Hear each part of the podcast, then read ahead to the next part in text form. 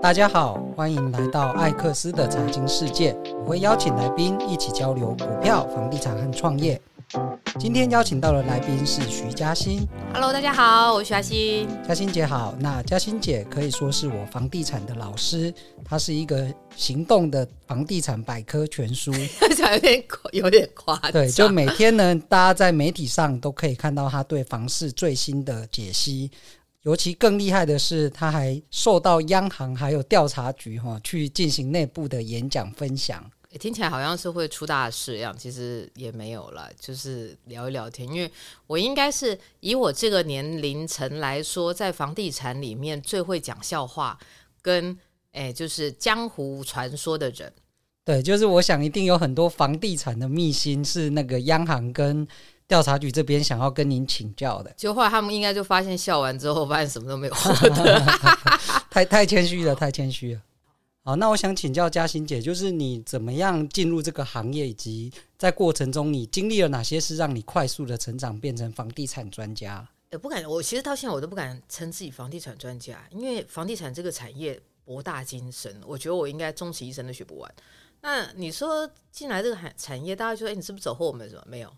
那你是本科系吗？也不是，纯粹投人力银行，然后也不是本科系。但是我最得意的一件事情之一是，呃，有有某本科系的老师，他有一次他就就我们就去内政部开会嘛，然后老师走旁，哎，他说，哎，奇怪，你以前在学校就是很低调啊，然后也都没有看表现，现在怎么表现这么好？说包老师，你们学校我考不上。对，就我不是呃不动产本科系的，然后我是。呃，传播科系的，那我大学念的是世新广电，然后研究所念的是辅大大传所。啊，因为一毕业之后，其实还是走传播相关的业种。那我们那时候是在电视台，那电台做了一阵子之后，呃，后来就就换了几家电视台，也去也经历过公关公司了。那那时候我本来替自己规划的人生蓝图哦，叫做我先做。呃，一个就是我，我长期希望自己成为一个跨国媒体 CEO。嗯哼，年轻的时候是这样想，殊不知媒体江河日下。好，反正反正我就去了去了电视台嘛。然后我那时候本来想进新闻部，也进不去，然后就在业务部里头打转，然后做一些企划研究的工作。啊，所以做之后，我后来带到了我最后一间电视台，因为电视台老板出了一些 trouble，然后他在年前的时候好像被人家倒了两亿吧。就把公司卖给别人。嗯，小时候觉得哇，两亿好多。来房地产会觉得说，哈，你两亿就被倒掉，真，真没有。建商那个本都很厚。对啊，我们就说，哎，现在媒体老板被倒两亿就要就就要跳河了。我说，哦，好。所以，呃，我们我后来就是因缘际会，因为丢履历，好，那就来到这里。那来到这里，我本来做的是公关的工作，那做的是公关工作，做了。呃，其实大家你也知道，公关就是发发新闻稿、跟记者联系联系一类的。那我进来的时候，其实我们公司没什么资料库。那我们公司在最早的时候，其实是就是靠气研起家，只是说因为因为当初公司的一些营运的关系，后来气研这一块就停掉。那停掉之后，你也知道，防重业的预算很低，没什么钱。啊，后来我们就我我就想，那那不然把气研东西找找。好像，早期没有实价登录。哎，我们我记得我进来的时候大概三百间店吧，三百间店我打电话就打电话问，一间间，又自己觉得自己就开始学，然后学，比如说呃，开始从基本的几坪来，我我进来的时候我还不知道一坪跟一平方米的到底差多少，然后什么都不知道，哈哈自己去买书来看呐、啊，然后打电话去问啊，被人家骂啊，然后。不要脸呐，就渐渐的诶学到了一些知识。那中间有一些比较回应你刚刚刚讲的啦。我我在我在过程里面呢，为什么我可以说我我对自己在讲不动产这个法规经历等等，我非常我我这样讲是有点嚣张，但我个人我非常有自信。我非常有自信的原因是啊，因为本人因为在公司很黑啊，刚开始很黑的，接了一整年的客诉，各位。一整年的客诉是什么意思呢？一整年的客诉就是本人做客客服电话小姐，我这一年我接了应该有超过三百多通的客诉，所以是跟买卖的一些执行细节、买卖纠纷、客诉，然后呃，就是态服务态度，当然还会有交易的问题，然后也会有一些奇怪的状况哦。那因为本来公关也就是要去处理奇怪的状况，可是多数会闹到公关这边都是已经很很严重的问题，很严重。那一般法务可以处理的案子，大概就会在客服跟法务这边处理掉。这可是我整个流程就就都学过了嘛。那学过的过程里面，我也去上了。呃，正大的估价师学分班哦，估价师蛮难的，哦，我有去曾经想要学，但发现真的是蛮深的。对，学分修完之后，我就发现还是不要考。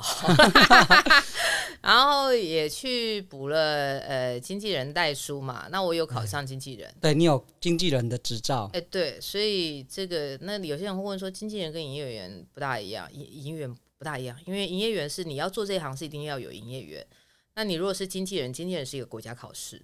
那我们现在厂子上面，信义房屋曾经得有啦，然后数位应该也有。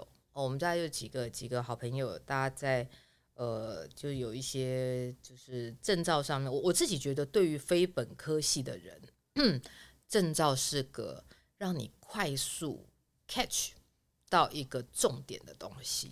对，我补充一下，就是我自己也有去报名考经纪人的补习班。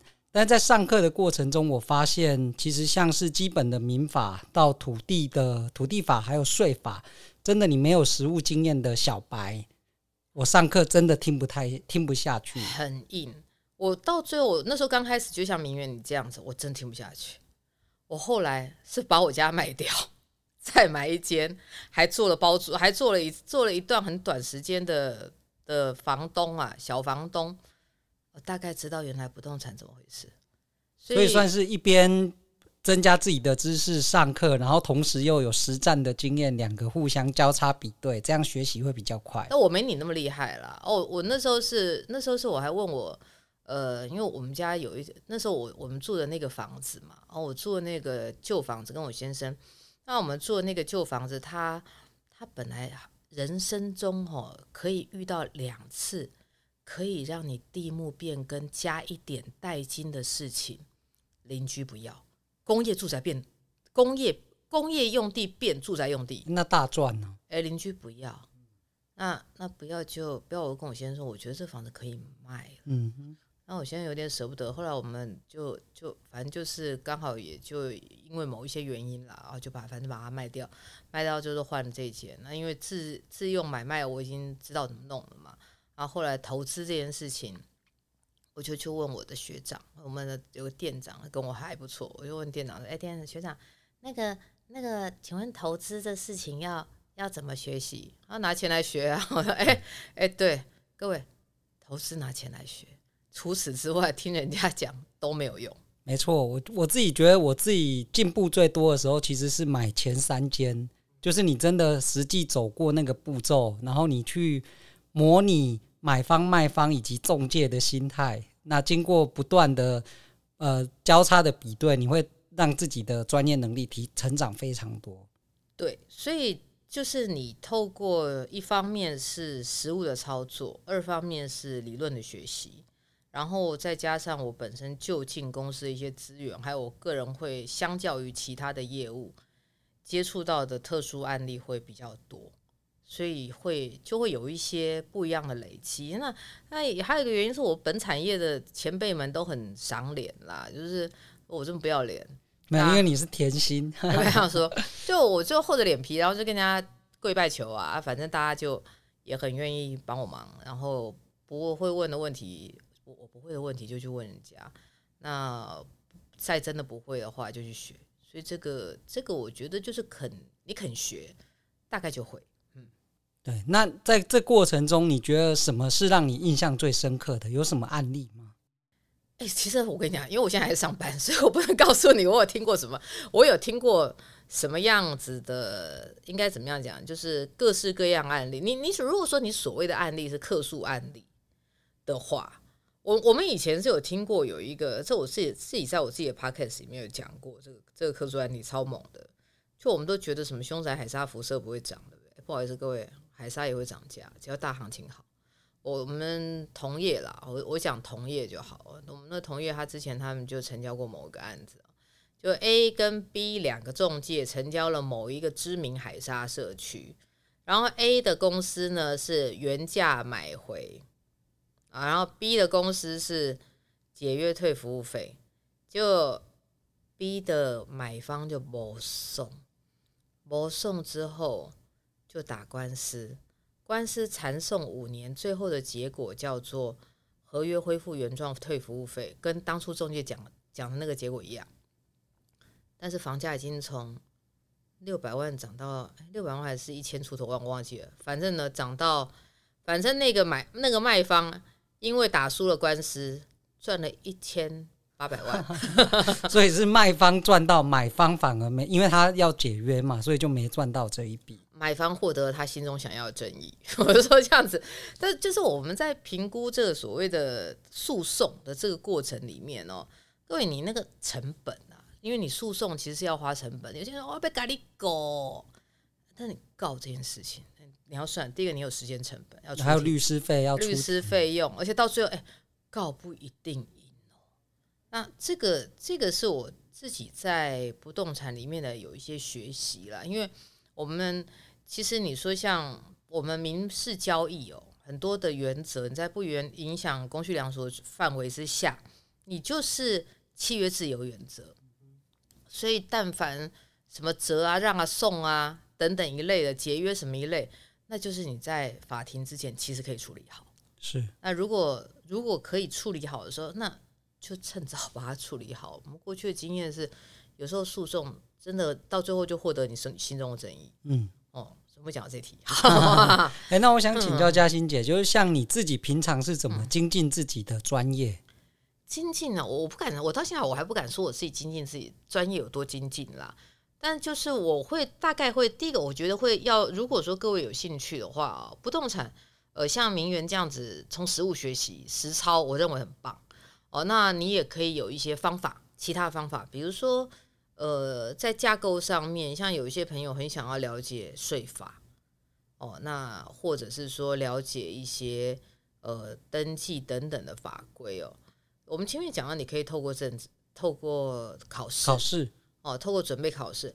如果你对不动产这个房仲业有兴趣，我个人很推你呢，就来去上一个三天到四天，我自己没我自己没查股，三天到四天的营业员，营业员就好。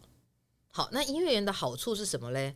第一个，你就有一张牌了。是，我也、哦、我自己也有去上过。真的学蛮多，学蛮多，你就大概三四天嘛，四天一个整天的时间，不要睡觉。他最后会考试，他最后会考个 简单测验题哦。然后你在这个过程里面哦，你会大概知道，如果你本身就有民法的概念，或你自己就有不动产交易的概念，你，大概知道那些人在干嘛。好，因为它会系统性的告诉你。可是如果你是实物的话，就散打，你可能会遇到遇到 A，不会遇到 B，遇到 B 不会遇到 C。啊，这种散打，它不助，无法让你快。可以让你快速成长，但不一定可以让你快速建立架构。第二个是你去想，跟你去上课的人全部都要做不动产业，你去哪里捞来这么多想？所以是去上课交朋友，顺便大家一起交流。对啊，中午一起吃吃饭嘛，聊聊天嘛，换个赖啊，对不对？所以这个这个，我觉得大家可以霍一霍，就是去，如果有你有四天的假期，现在蛮多都开五六日一。哦，那你就请个两天就可以去上课。对啊，累累的啦，但是还可以。哦，你这是作为你不动产业的小小入门，哦，大概也知道是怎么回事。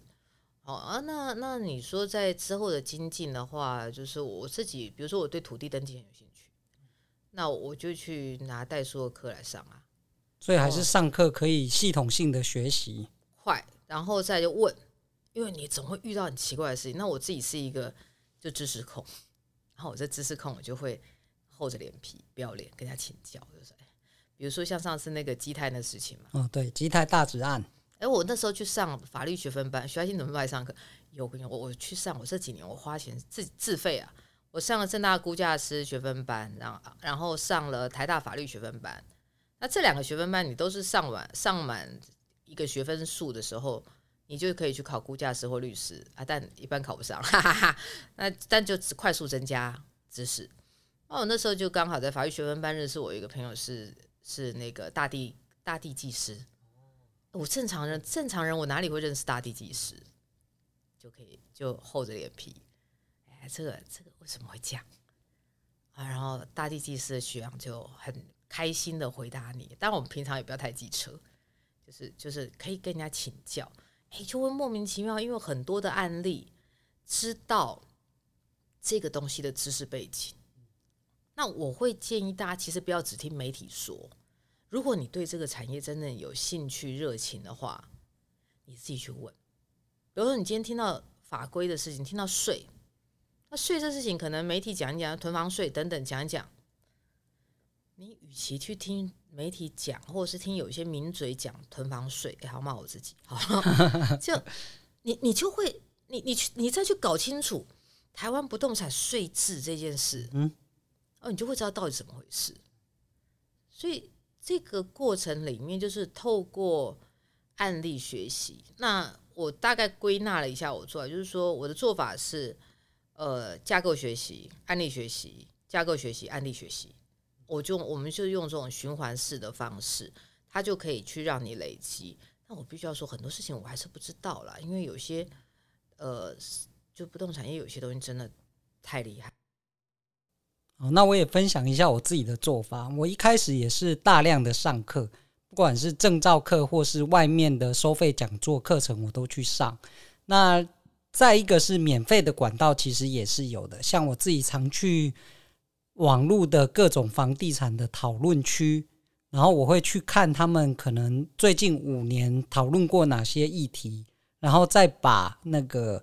信义房价指数或者是国泰房价指数，把它拉出来对照，然后你就会得到蛮多，就是市场上常讨论的议题，以及大家多方跟空方的一个辩论的的角度啦。所以我觉得透过这样的过程，我也自己也学到蛮多的。对，这点我是还蛮佩服明远的，因为像我这种就没有，就是一个想到哪混到哪的人，那。他其实明媛在这这一年多的时间里面，真的进步非常神速。我会觉得真的还好，还好他没有在我跟我同时间入行，不然他早被干掉了，对不对？对，所以所以我的建议是说，你还是要系统学习。嗯，如果可以，我会建议你去教。哦，没错，没错。因为哦，就是你教，你才会知道你什么东西不行。因为我我记得我那时候教市场。教市场的时候，我们在讲顺那个逻辑的过程的时候，哎，这个好像不行，那个好像不行，哦，就教。那教教它有几个层次，第一个是你自己会自觉这东西人家听不听得懂，然后你就会去锁 TA 哦。我今天可能跟长辈聊，跟同业聊，跟什么东西聊哦，那跟学生聊，年轻人哦，这种各式各样不同族群，那你就在内容上面要去做调整。所以，如果是透过教学、演讲这件事情，是可以让你很快速的、更快速的去累积，而且扎实你的实力。嗯，那嘉欣姐有在哪边有开课吗？我我现在不开课啊，因为就是我，是线上课程。线上课程，我上周有上个课。那我这几年就这十七年下来，也很感谢大家赏脸啊，就是小妹有一点累积。一个是我第一第一次出的书，最近又再版，因为法规一直改，所以就就又再版。因为我这个出版社说，你不要再卖，害到人。听说卖了四五万本，差不多，大概是出版社是跟我说四万呢、啊，这超难的。但我，但我搞不清楚，反正就是钱，因为钱钱给公司，好不好？就对，房子虽然叫你买一本会赚钱的房子，然后啊买一间会赚钱的房子。然后第二本我有出一个叫《三十堂千万房产课》，就是我这几年听到的奇怪案例，拿出来写一本书。那好像绝版的吧？好，反正那后来有一些人找我上商周的课，商周的课那时候我第一堂课我就拿去捐，就是商周我上一个那个线上的课程。现在还买得到吗？买到啊，那那钱也是捐给东基和安德烈。徐嘉欣业障真的很重。然后中华电信我自己有一个徐嘉欣房产学院，那是类似 Podcast 这样子的录音。然后还有就是那个什么。呃，夏韵芬，夏韵芬小姐哦，我韵芬姐了，韵芬姐她就她就找我跟我们几位一些几位先进，嗯，比我比我厉害的很多的人，就让我称人家啊，复活学啊，复活学现在我负责讲里面不动产的部分，那复活学里面呃主要是教一些资金上面那个一些投资的产品啊，法律，然后还有一些形象包装等等的这个部分。富是富裕的富，活是活力的活啦，那也是一个线上课程。其实这几年线上课程还蛮多的啦。那我是觉得就就还行。那只是说这段时间，我有觉得有时候会觉得对不起买我课的人，我没有我没有定定时尽量更新啦，就是法规一直改，改到你课也不知道怎么办。因为我还欠商周一本书，到现在才写第一章。对啊，那我们就是要继续 追踪嘉欣姐的粉丝团，还有 Podcast，就会有最新的。房地产的资讯，对，跟大家学习了，就是谢谢大家了。所以这这几年有一些成长，我觉得都是呃大家的支持，然后跟同业的一些一些学习跟宽容，然后我们自己也要在这个过程里面会有一些自觉。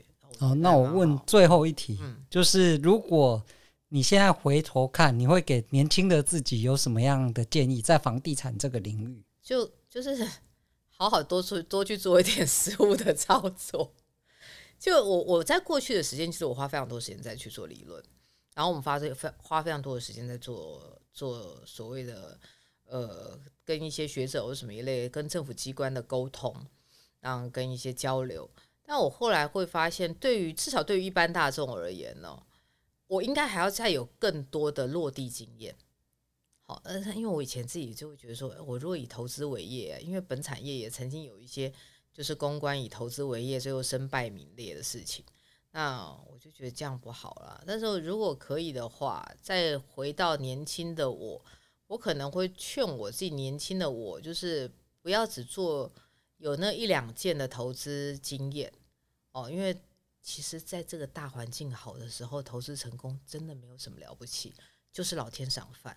那有没有机会再去做更不一样的？比如说像名媛做的那个老公寓，哦，那亦或者是说土地，哦，这种这种可能在年轻的自己应该要去更多的一些尝试了。所以这个我觉得可以给大家做一些参考。好，那我们今天的节目就到这边。那如果大家有任何想要继续发问或讨论的，欢迎留言或者是到我们的粉丝团跟我们交流。好，谢谢，谢谢了，拜拜。拜拜。